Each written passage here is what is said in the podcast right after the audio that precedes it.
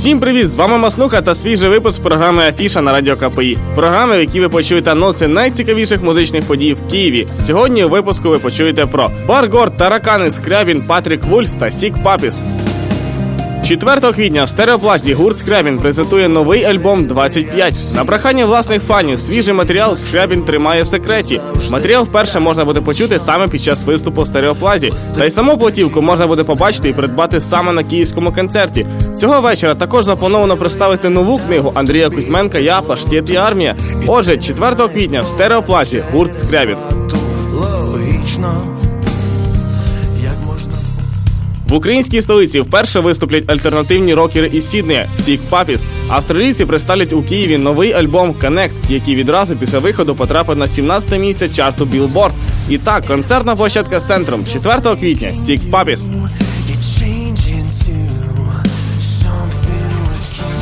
5 квітня вперше в Україні з сольним концертом виступить геніальний британський музикант Патрік Вульф. У 2013 році Патрік Вульф відзначив 30-річчя, презентував акустичну програму і запустив новий музичний проект Dreamland.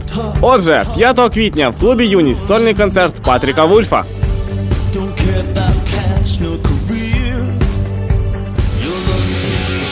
6 квітня в клубі Юність українські прихильники вперше зможуть наживо насолодитися звучанням хітів успішної російської групи Таракани.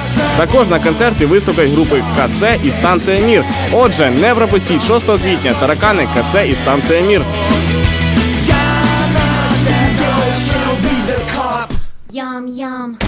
Бейсайд змістив систему координат київських тусовщиків. Життя розділилось на дві фази: життя до бейсайду і після.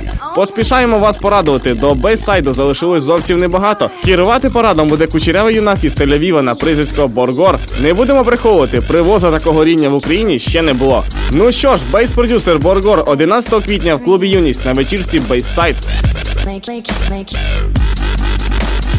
От і все.